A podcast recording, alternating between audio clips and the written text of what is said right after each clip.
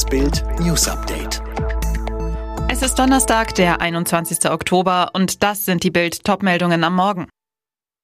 Bayern ballert auch ohne Boss. Steuerschock für Rentner. FBI jagt Putins Oligarchenkumpel.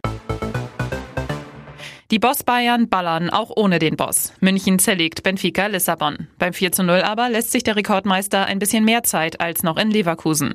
Ein Zauberfreistoß mit links des überragenden Leroy Sané aus 22 Metern eröffnet die Torparty der Münchner erst in der 70. Minute. Die Bayern retten mal wieder die Ehre der Bundesliga in der Champions League. Zuvor kassierten der BVB, Wolfsburg und Leipzig an diesem Spieltag nur Pleiten. Die Bayern mit dem dritten Sieg im dritten Gruppenspiel, aber einem ungewohnten Chef an der Seitenlinie Linie. Dino Topmüller muss Julian Nagelsmann vertreten, der mit einem grippalen Infekt im Hotel bleibt. Toppi Junior bei The Zone. Es hat sehr viel Spaß gemacht in ungewohnter Rolle. Es ist bestimmt nicht so einfach für die Jungs, wenn der Cheftrainer nicht da ist. Ich glaube, wir müssen jetzt noch einen Einstand machen mit Leberkäse und Bierchen. Das müssen wir durchziehen. Ehemalige Soldaten, die eine terroristische Vereinigung gründen, Krieg führen und Giftgas einsetzen wollen. Kein düsteres Szenario, sondern ein konkreter Plan. Davon ist der Generalbundesanwalt überzeugt. Er erhebt schwere Vorwürfe gegen zwei frühere Elitesoldaten. Mittwoch im Morgengrauen. Spezialkräfte der Bundespolizei schlagen zu. Die Festnahmen erfolgen zeitgleich in Bayern und Baden-Württemberg. Beide Verdächtige wollten laut Bundesanwaltschaft eine terroristische Vereinigung gründen. Ihr Ziel? Das Bürgerkriegsland Jemen. Arend Adolf G. und Achim A. hatten demnach große Pläne. Eine paramilitärische Einheit, hauptsächlich Ex-Soldaten und Ex-Polizisten. Sie rechneten dabei mit einem Söldnerlohn von 40.000 Euro im Monat. Bezahlen sollte dies Saudi-Arabien, das im Jemen Krieg gegen schiitische Islamisten führt. Doch Saudi-Arabien ignorierte das Angebot der deutschen Söldner. Was hat der Staat nur gegen die Bezieher mittlerer Renten? Für sie ist die Steuerlast explodiert. Bild hat die genauen Zahlen. Wer 2021 in Rente geht und im Monat eine Bruttorente von 1500 Euro bezieht, muss hierauf aufs Jahr gerechnet 454 Euro Einkommensteuer zahlen. Das ist etwa viermal so viel wie vor zehn Jahren, als auf Bezüge in dieser Höhe 110 Euro fällig wurden. Das geht aus neuen Zahlen des Bundesfinanzministeriums hervor.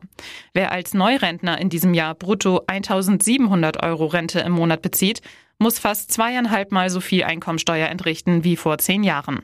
Insgesamt werden jetzt 807 Euro Steuer pro Jahr fällig. 2011 wären es den Angaben zufolge bei gleicher Höhe der Bezüge nur 336 Euro gewesen.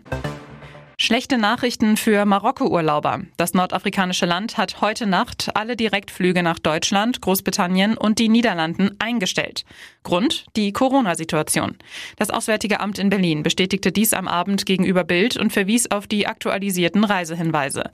Darin heißt es, die marokkanischen Behörden haben sämtliche Direktflüge zwischen Marokko und Deutschland, Großbritannien und den Niederlanden mit Wirkung vom 20. Oktober 2021, 23.59 Uhr ausgesetzt.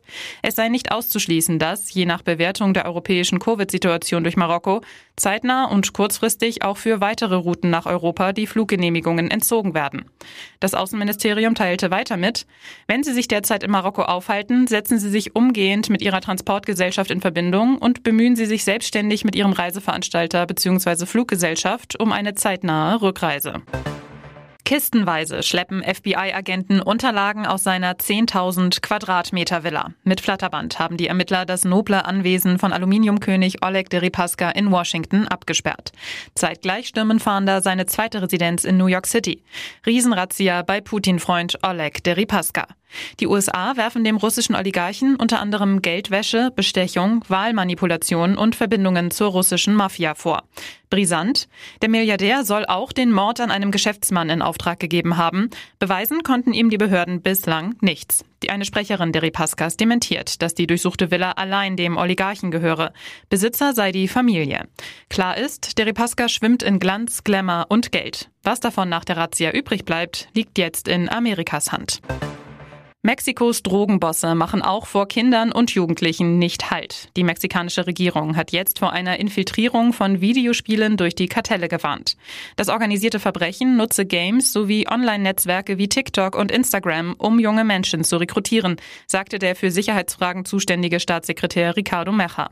Als Beispiel führte er den Fall von drei Kindern im Alter von 11 bis 14 Jahren an, die nach einer mutmaßlichen Kontaktaufnahme im Internet vorübergehend verschwunden waren. Die Polizei habe sie am 9. Oktober wiedergefunden, nachdem ihre Familien sie vermisst gemeldet hatten.